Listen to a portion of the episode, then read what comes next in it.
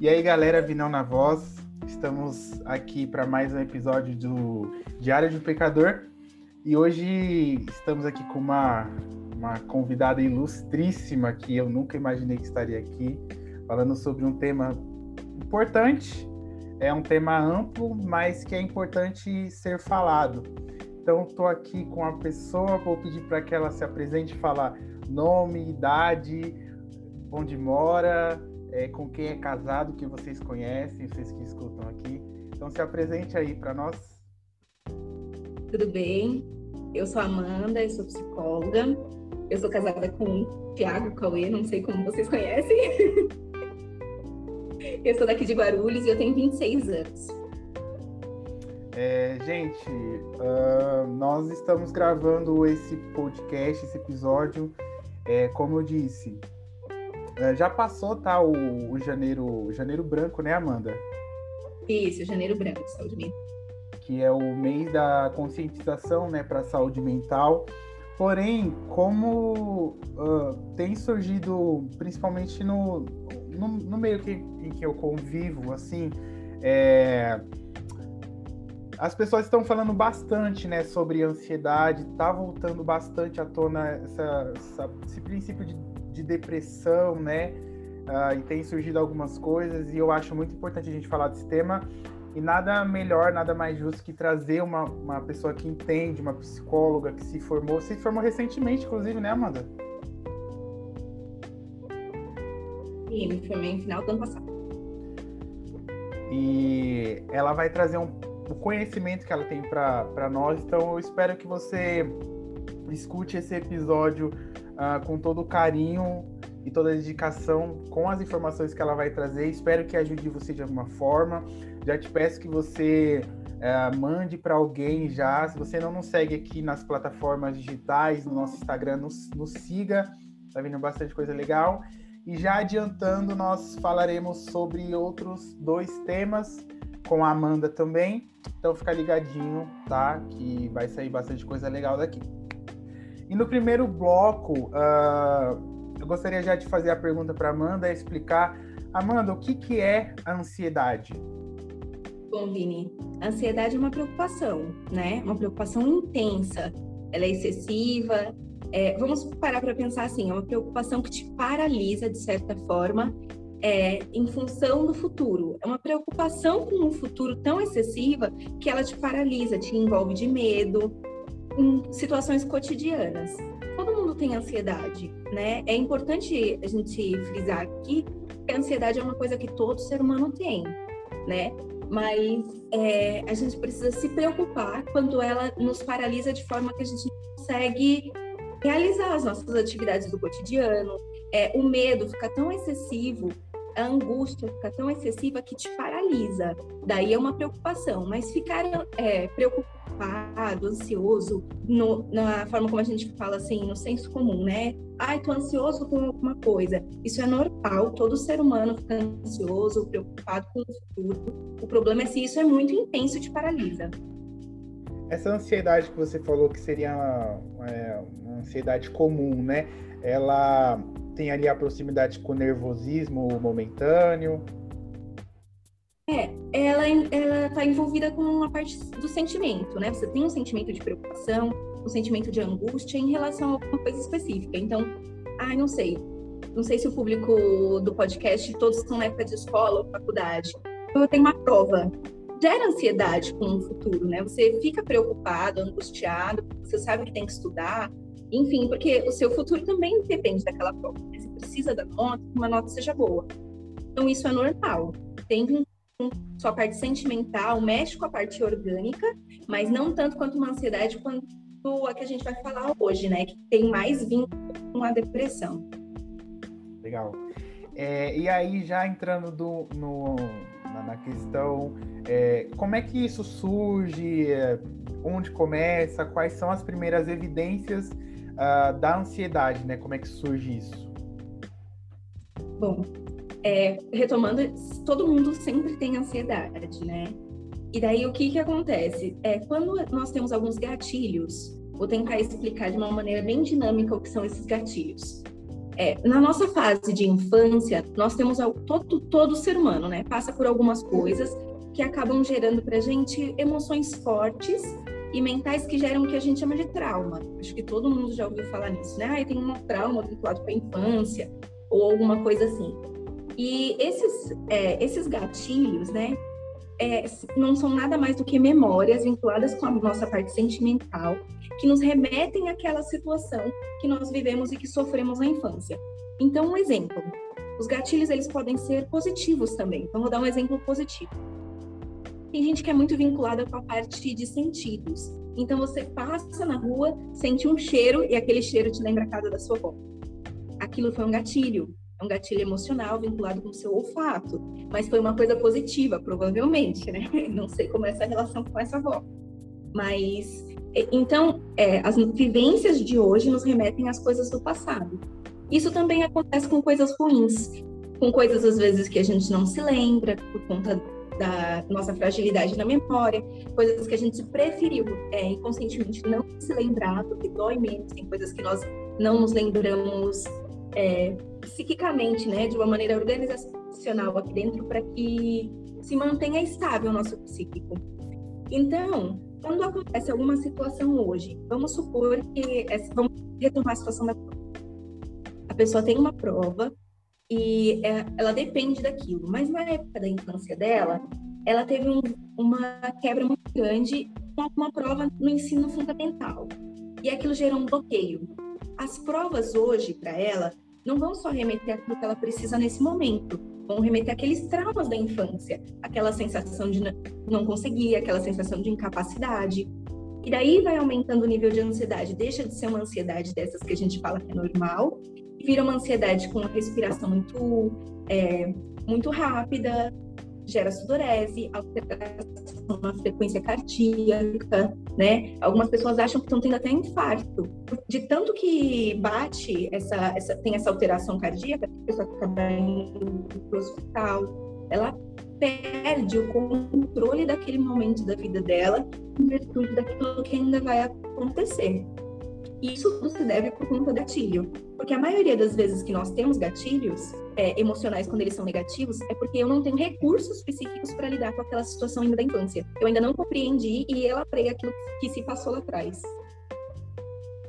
Ah, você, até acho que, se eu não me engano, bem no que você disse, né?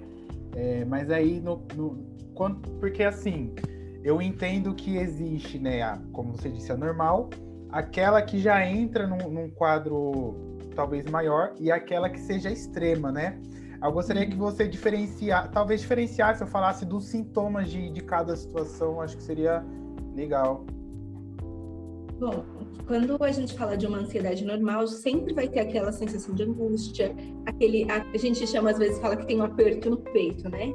Uma sensação angustiante, você fica preocupado, parece que o tempo passa muito rápido, não passa é uma percepção de angústia. Você fica incomodado com aquele momento, porque você quer que passe logo, ou porque a prova, por exemplo, acabe, né? Ou porque está demorando muito e você quer, não consegue lidar com o tempo. Então, quando é uma coisa, você tem um sentimento de incômodo, né? Mas aquilo não é paralisante, é uma coisa muito normal. Todo ser humano passa por esse tipo de angústia.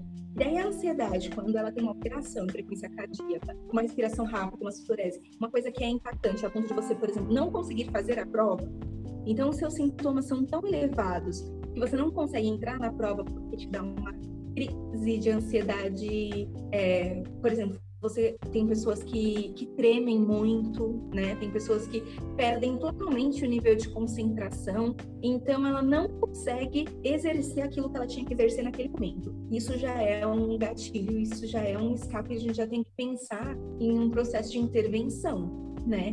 Até medicamentoso. Existem pessoas num nível tão grande dessa ansiedade e qualquer coisa vai ser um gatilho, né? No sentido de que ela está tão envolvida com esses sentimentos que as coisas que vão acontecendo sempre vão ter as coisas anteriores, então ela acaba paralisando a vida dela. E daí, nesse momento, é de extrema importância, não só o conhecimento é, psicológico, o acompanhamento psicológico, como também a medicação. Porque a ansiedade também tem um vínculo com algumas partes orgânicas, né? Que é serotonina e dopamina.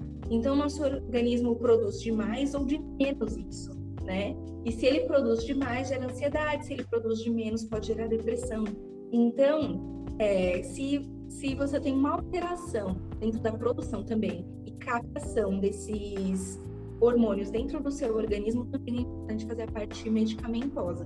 E daí você vai ter que fazer uma análise do seu dia. Até que ponto essa ansiedade está prejudicando a sua vida cotidiana? Até que ponto está paralisando aquilo que você planejou? Ou você nem está conseguindo planejar algo para o futuro? Entendi. É...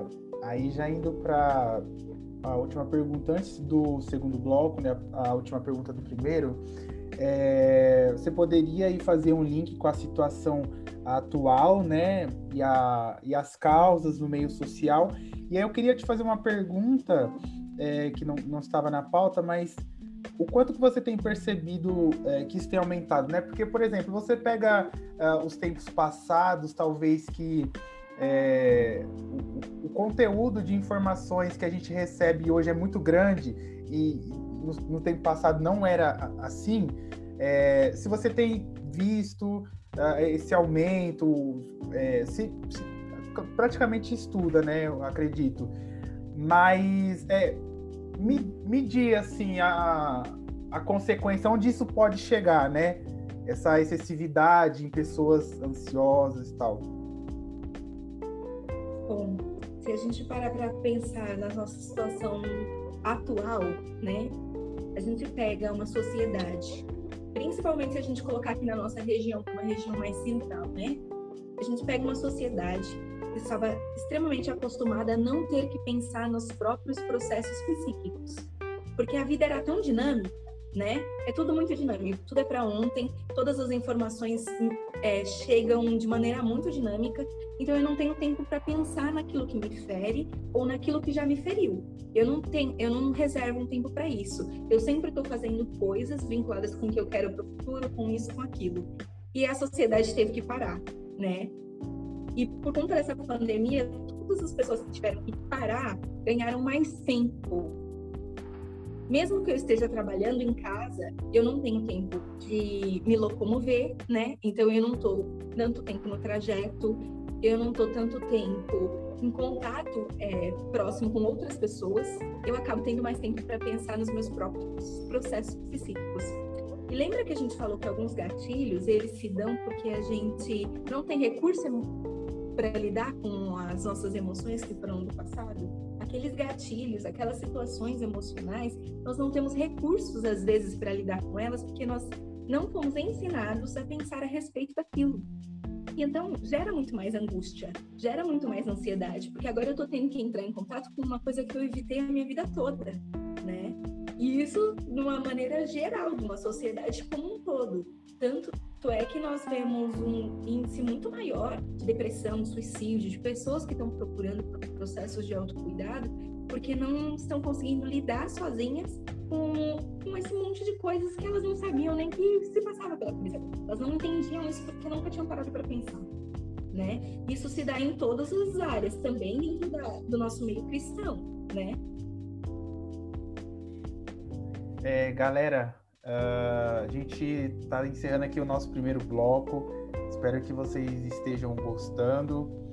E a gente vai para o nosso segundo bloco agora.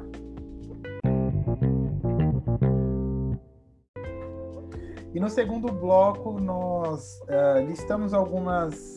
Uh, no primeiro bloco, a gente listou algumas coisas sobre o que, que era ansiedade, os princípios ali, como surge, eh, as primeiras impressões, sintomas.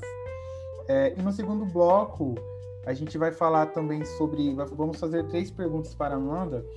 E aí é, eu gostaria que a Amanda falasse. Ela, explica, ela falou sobre os gatilhos, né? Gostaria que ela explicasse um pouquinho, falasse um pouquinho é, como funciona essa questão dos gatilhos emocionais. Né? Ela até deu exemplo tal. É, teria como aprofundar nesse sentido? Bom, os gatilhos são respostas mentais assim, são respostas vinculadas com alguma situação de vivência atual que nos remetem a emoções, pensamentos e comportamentos do passado. Como assim? Vou tentar dar um exemplo. Vamos voltar para o exemplo da prova, que é o exemplo que a gente está usando desde o começo.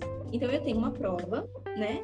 E essa prova, ela me remete a coisas que eu, é, eu acho que não vou conseguir passar nessa prova, ela é muito difícil, enfim, por N motivos. E ela me remete a emoções de incapacidade e de insegurança que eu tinha na minha infância. Então, quando eu me dou eu me percebo dentro dessa prova, aí eu tenho que fazer uma prova. Não é sobre a prova o gatilho mental. O gatilho mental é sobre as emoções que eu sentia no meu período de infância de incapacidade, de não conseguir fazer as coisas sozinha, por exemplo. E essas mesmas emoções que estavam no passado, elas se reproduzem também nesse momento. Então é sobre isso, gatilho. Ele está aqui hoje e ele me dá automaticamente. Quando eu sinto aquela mesma emoção que eu sentia quando era pequena, eu já penso, peraí, então quer dizer que eu realmente não vou conseguir. Então quer dizer que eu realmente sou incapaz. E qual é o meu comportamento? É um comportamento, primeiro, fisiológico, de ansiedade, de sudorese, de angústia, e às vezes um comportamento até direcional. Eu falto na prova, né? Eu não sei, por exemplo, na faculdade tem como você pagar e fazer a prova depois, né? Então eu vou procrastinando, faço depois essa prova porque eu não consigo lidar com essa sensação desse momento. Então é um gatilho de uma coisa que aconteceu agora, mas que remete a emoções e pensamentos do passado e que fica como se fosse um ciclo vicioso. Você não consegue sair daquele ciclo. Ah, só um, um detalhe, é, a sudorese ela seria o excesso de suor? Tá. Suar nas mãos, né? Tem gente que na axila, mas às vezes até nas mãos, pescoço, pés. É, e, é, eu, vou eu ia fazer uma pergunta que eu sempre tive dúvida. É, to, é, isso vale para todas as pessoas, aquelas pessoas que soam muito nas mãos, nos pés, são pessoas que é, são ansiosas assim? Ah, às vezes não tem nem relação, pode ter relação, às vezes a pessoa pode ter uma ansiedade e isso auxilia, em, ela ter uma sudorese mais efetiva nas mãos e nos pés, ou ela só tem mais glândulas sudoríparas nesse lugar. Do mesmo jeito que tem gente que soa mais na axila e tem gente que soa menos, tem a ver com as glândulas. Show. É, e sobre questão do, dos, dos, gatilhos, né, do, da, das causas, é, qual é a sua visão do, do modo que isso tem atingido é, o ambiente cristão. Não falo nem em questão de adolescente, de jovens, mas a gente, querendo ou não, percebe isso é, no contexto geral da igreja, né, no contexto geral dos crentes. É, qual é a sua visão sobre isso? Eu, eu acredito assim, da mesma forma que o restante da sociedade teve que se restringir a diversas coisas e ficar dentro de casa e lidar com os seus processos psíquicos, os cristãos tiveram que passar pelo mesmo processo. A diferença é que as pessoas que, que já estão né, dentro de um meio cristão tendem a ser pessoas que se cobram muito mais em questão de, de busca de perfeição, né? Porque tem um padrão a seguir. Né? Você olha você tem um foco. Então você se cobra muito mais dentro daquilo. E as pessoas às vezes não se permitem se conhecer de uma maneira mais profunda, porque tem até medo daquilo, né? Sempre acha, vincula qualquer coisa que seja um pensamento de angústia ou até a própria ansiedade, vincula de maneira espiritual isso e não busca a parte física para tentar tratar. Então, é, você disse para não vincular só com a parte de adolescentes, mas se a gente fala de adolescente, de jovens, eles são são pessoas que estão muito mais envolvidas com a parte de mídias sociais, de todas as coisas vinculadas com a internet e estavam poucas vezes envolvidas com o próprio psíquico, né? E até porque em casa, às vezes, até no meio cristão, não tem um acolhimento porque é psíquico.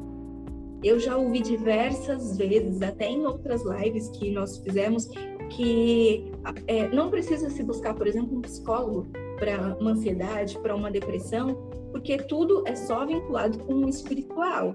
E eu não estou dizendo que nós temos que invalidar o lado espiritual, eu sou uma pessoa cristã. Mas eu estou dizendo que as coisas, do mesmo jeito que quando eu tenho uma gripe, eu vou no médico, né? O psicólogo está capacitado tanto quanto para uma análise psíquica. E o que eu acho que é muito é, mais escasso dentro do meio cristão é que as pessoas ainda estão aprendendo, elas estão se desvinculando com uma cultura que ainda espiritualiza tudo, né? E estão começando agora a entender algumas coisas que também são físicas e ainda tem muita dificuldade. Então, se a gente pega uma pessoa um pouco mais é, de idade, é mais difícil ela entender uma ansiedade como algo físico e psíquico do que uma pessoa mais nova. Faz sentido? Faz. E, e, e aí, assim, é, talvez essa pergunta seja uma pergunta realmente muito ampla e que não se, talvez não será respondida com uma simples resposta. Mas é, você acha que, primeira, né, que a, você acha que a pandemia ela, ela tipo levantou, né, trouxe à tona um problema que já vinha de alguns anos, mas que é, por conta de tipo das atividades sociais, né, da correria do dia a dia, a gente não via tanto, não era tão demonstrado? Eu acho que sim. Por mais de um fator. É, por exemplo, um dos fatores que eu acho que é importante é não só porque nós vivíamos sempre correndo e não pensávamos no que era psíquico. Eu acho que também se dá é, é, por conta de Deixa eu tentar ver uma maneira mais fácil de explicar. Nós vivemos em uma sociedade que tem muita dinâmica em questão de muitas informações, mas em uma sociedade que deriva de uma sociedade que não tinha muita coisa. Como assim? Os nossos pais, os nossos avós foram aqueles que foram restritos de muitas coisas financeiramente falando, em questão de estudo. E daí o que, que eles fizeram quando tiveram filhos? Eu vou dar para o meu filho tudo aquilo que eu não tinha. Né? Isso gerou uma sociedade muito líquida. Por quê? Porque a maioria das pessoas dessa geração não está habituada a lidar com o não, não está habituada com a ausência de coisas. Então eu quero tudo para ontem, eu preciso de tudo. Não consegue entender aquilo que é necessário e aquilo que eu quero não sabe essa diferença. Tudo é necessidade, então não sabe lidar com o não. Isso gerou um aumento na ansiedade, isso gerou um aumento na depressão e em diversas outras coisas. E a pandemia faz a gente pensar sobre todos esses processos que foram sendo construídos conforme o tempo foi passando, né? Porque eu sempre falo, até dentro de casa, assim, que é, as pessoas deram tudo que não tiveram para os filhos, mas esqueceram de dar aquilo que tiveram, que foi limite. Esqueceram de dar aquilo que tiveram, no sentido de é, o não também é importante para uma construção psíquica, né? E nós não, é, nós vemos muito isso na liderança de jovens, de adolescente hoje. Você não pode falar não jovem para adolescente, ele se fere de uma maneira profunda. Sim. Gente, essa última frase que você falou, você poderia repetir se você lembrar? Que os nossos, é, os mais velhos quiseram dar tudo o que tiveram para os jovens, para os adolescentes, mas esqueceram de dar o que não tiveram, que é limite. Nossa. Eita Deus. é, você falou uma coisa que eu tava. Até, eu refleti até um, algum, algum tempo aí sobre a questão, duas, duas coisas. A ime, imediatidade e a questão do, da rede social. Aí eu entro numa questão é, o conceito novo que se chama FOMO, né? F-O-M-O, que é o medo de perder, principalmente na rede social, né? Seguidores, essas coisas. Você acha que essas. É, na verdade, não você acha, mas é, o quanto que isso tem afetado, né? A, o tamanho da gravidade, que é a imediatidade e essa questão das redes sociais, do, do se mostrar, do aparecer. É, quanto que isso tem agravado a situação?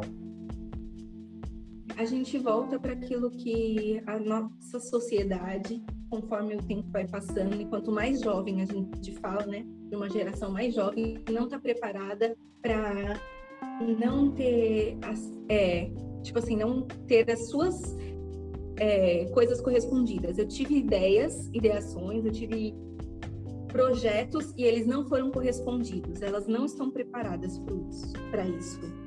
Então, se a gente coloca isso na rede social, a rede social ela é muito sobre máscaras, né? Ela é muito sobre aquilo que eu quero ser. É mais sobre o que eu quero ser do que eu realmente sou. E se a gente para para pensar nisso, a gente para para pensar numa futilidade bem grande, né? Porque o que a gente percebe que as pessoas querem ser é sempre perfeitas e nunca eu quero ser aquilo que de fato eu sou, uma pessoa com falhas, com construções, com projetos estão em andamento. Eu sempre sou perfeito.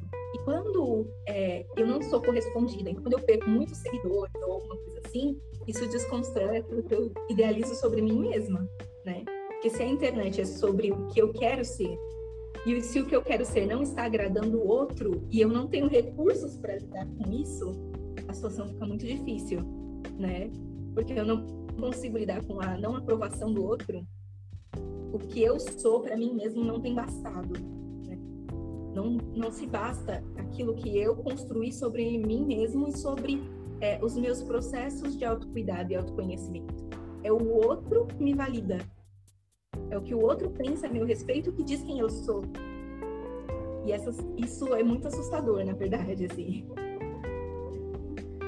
É, não estava na pauta também, tá? Muita pergunta que eu fiz aqui, galera, não, não, nem a Amanda nem sabia, tá? Eu fiz aqui porque eu ouvi algum.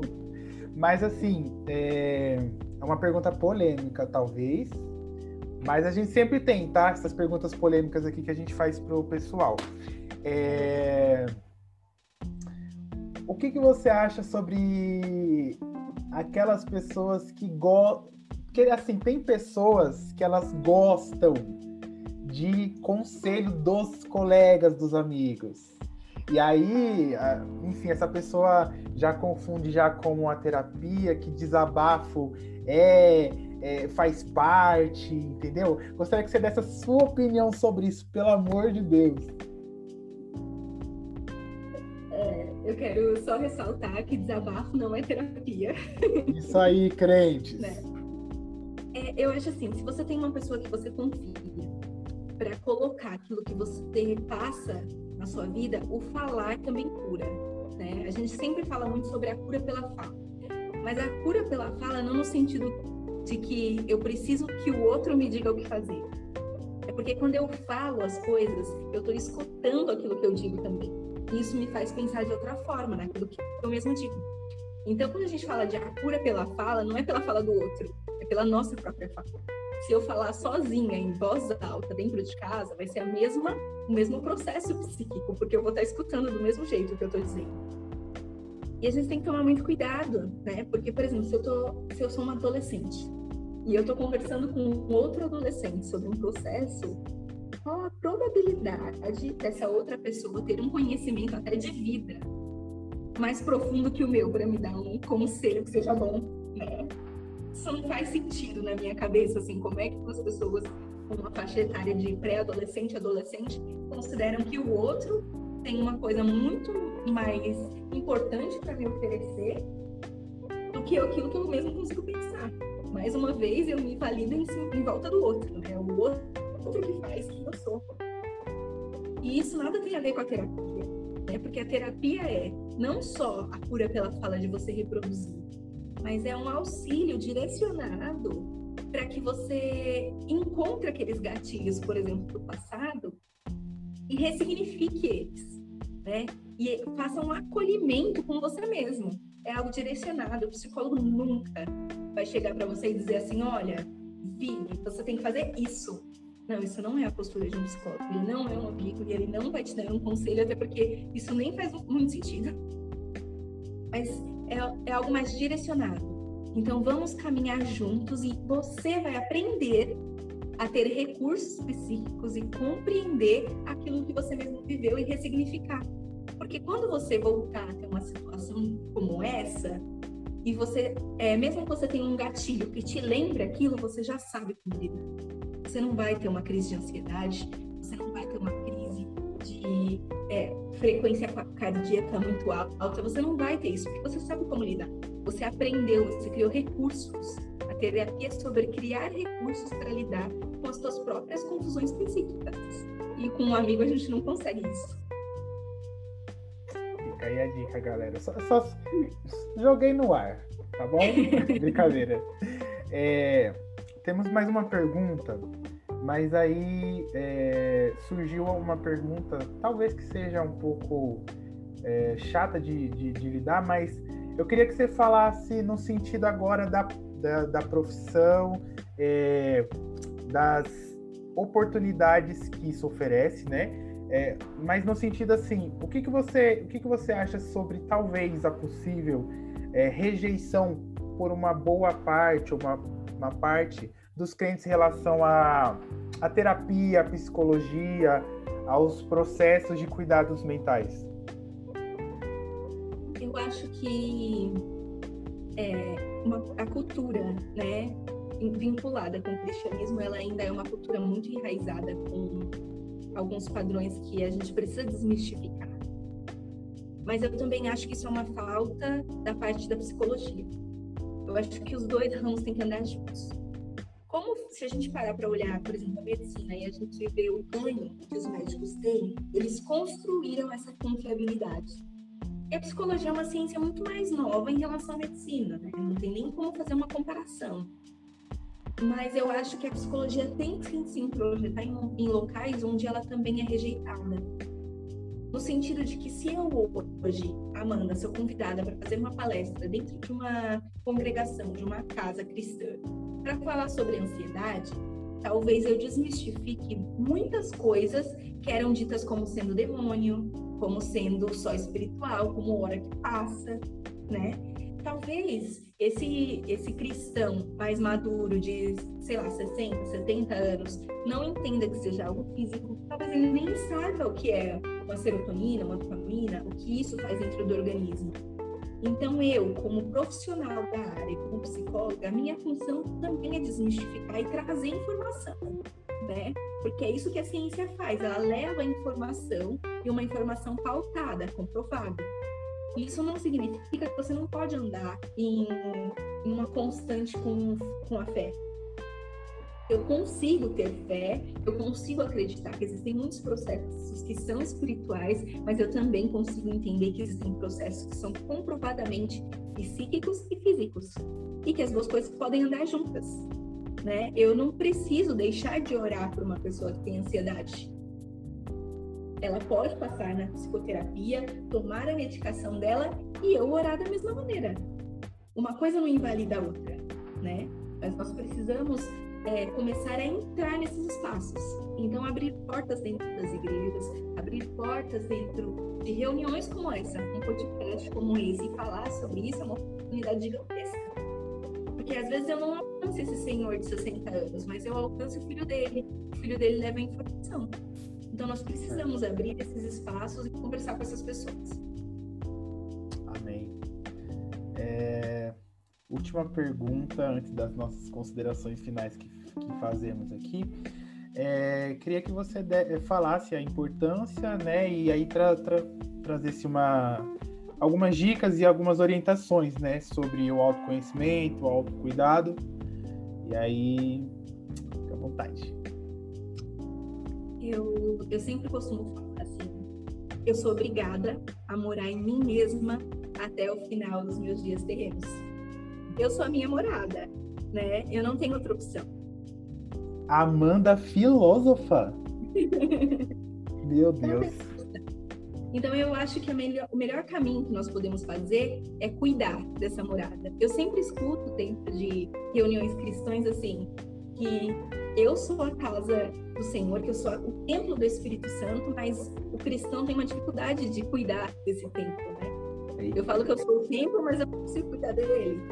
Não faz sentido na minha cabeça, mas tudo bem. Mas quando a gente busca um autoconhecimento, eu paro de me ferir. Se eu conheço, por exemplo, os meus gatilhos, eu me firo menos no caminho, nesse percurso, sabe? Eu é, mutilo menos o meu psíquico eu tropeço menos nesse percurso. Então, o autoconhecimento ele é gigantesco e ele traz ganhos até para nossa vida cristã. Porque quando o outro diz uma coisa que seria um gatilho para mim, eu não vou ferir o meu irmão. Quando nós nos conhecemos, é, nós deixamos o nosso percurso mais leve e o do outro irmão também, né? Então a gente cria também um ambiente cristão mais favorável e mais parecido com a igreja de Atos, né? que eles tinham tudo em comum, eles conviviam todos os dias. E para isso, se eu me cuido, né, eu consigo cuidar do outro irmão também. Processo de autocuidado, ele vai muito além só do eu não comer uma coisa que faz mal para o meu organismo, não fumar, não beber, enfim. Ele vai muito além disso. E a psicoterapia ela vai auxiliar nesse processo, mas ela também vai te dar um ganho de autoestima para que você entenda entenda a importância de você mesmo dentro desse processo. Né? O Espírito Santo de Deus ele podia escolher qualquer lugar para habitar, ele escolheu ser humano. Desde o princípio, Deus já tinha nos escolhido. Então, se ele nos escolheu e se ele teve todo zelo e cuidado com as nossas vidas e com tudo que aconteceu para que nós estivéssemos até aqui, quem sou eu para negligenciar esse cuidado? Eu acho extremamente importante a gente aprender isso. Quem sou eu para negligenciar uma coisa que foi o Senhor que direcionou e que falou para fazer?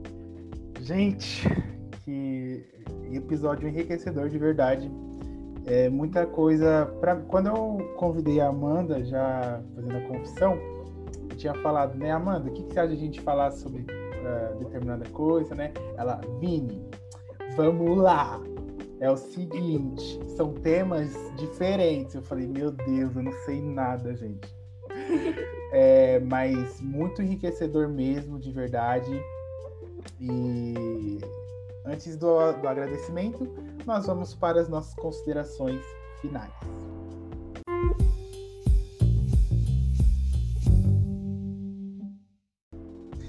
E Amanda, é, quais são as suas considerações finais a respeito do tema? A gente costuma fazer assim: nas considerações finais, a gente é, dá dicas para as pessoas, a gente fala aquilo que a gente que a gente está pensando, que muitas vezes talvez a gente sente sobre o assunto. Eu gostaria que você desse suas considerações finais. Como nosso tema principal de hoje foi a ansiedade, eu acho que é importante a gente ficar atento aos nossos próprios gatilhos mentais, né? Começar a pensar quais são as situações que me geram angústia, se essa angústia ela é aceitável, eu consigo conviver com ela, ou se ela é profunda. E se ela for profunda, me paralisa, me gera sentimentos físicos, então eu preciso procurar ajuda. E eu acho que é muito importante a gente colocar aqui que não é fraqueza pedir ajuda. Pedir ajuda é para os fortes, porque eu tenho que reconhecer uma necessidade. Então, é, serve a mesma coisa para aqueles que estão ao nosso lado, né? Tentar perceber, é muito importante a pandemia e tudo isso que a gente está vivendo, que a gente aprenda a perceber as coisas. Então, também usar esse tempo para perceber aqueles que estão do nosso lado, os nossos irmãos, nossos amigos, nossos familiares, porque às vezes ele não consegue entender que ele está num processo de ansiedade profunda, ele não consegue entender que ele precisa de ajuda, e eu acho muito legal a gente ser esse caminho, né? Ser esse direcionamento que essa pessoa precisa e auxiliar ele nesse processo de autocuidado, até direcionando o psicoterapeuta, e fazer isso também no meio cristão, ajudar da forma a gente consegue desmistificar as coisas que ainda estão enraizadas na nossa cultura. Glória a Deus. É, Amanda, obrigado, tá, pela participação de hoje. Ainda nós teremos mais duas, então, gente, vocês aguentem, aguentem. Uh... obrigado, tá, Amanda, pela disponibilidade, tá? É, galera, foi muito difícil, foi muito, entendeu? Ela a agenda muito cheia, o cachê muito alto, mas medimos esforços para trazer esse reforço de peso. Brincadeira, gente. Ela foi super disponível, estava super aberta aí para falar. Então, agradeço novamente, tá, Amanda? É uma honra, de verdade. Muito obrigada. Nós vamos gravar ainda mais dois temas, tá bom? Nós não vamos falar ainda, porque tudo depende. É de alinhamentos, né? Então a gente não vai falar ainda, mas fica ligadinho aí. Uh, segue também o Instagram profissional dela, tá? Que é a Giusti. Eu vou deixar no, no nos, comentar, nos comentários, não, vou deixar lá, lá na descrição da publicação, também no, no podcast. É, segue lá o perfil profissional dela. Você quer falar um pouquinho do seu perfil? Se você já está atendendo, já está prestando serviço? É, na verdade, vou começar a atender agora, né? Mas se a pessoa precisar me contatar, eu vou deixar lá linkado no próprio Instagram o meu WhatsApp. Se precisar conversar também, não tem problema nenhum, estou super aberta. para auxiliar. Se você identificar qualquer processo psíquico, tamo junto. Então é isso, gente. Eu vou deixar, tá? Na, na descrição, vocês entrem lá. É uma pessoa incrível e tem muito a contribuir e ajudar caso você esteja passando por alguma situação, tá? E, e como ela disse, você estiver passando por uma situação, você saiba de alguém que esteja passando, por favor, gente, não deixe é, de contatar ela, não deixe de procurar, não deixe de buscar. É, isso é muito importante. Vai fazer uma diferença enorme na sua vida e nós precisamos de ajuda. Como ela disse, os fortes são aqueles que reconhecem que precisam de ajuda. Ah, então, acho que é isso. Ficamos aqui é, nesse episódio. Espero que vocês tenham gostado. Curtam, compartilhem com seus amigos, nos, nos sigam no Instagram, siga a Amanda, siga também a gente nas plataformas digitais, que é muito importante. E por favor, compartilhem muito. Estamos aqui para mais um episódio de Diário de um Pecador.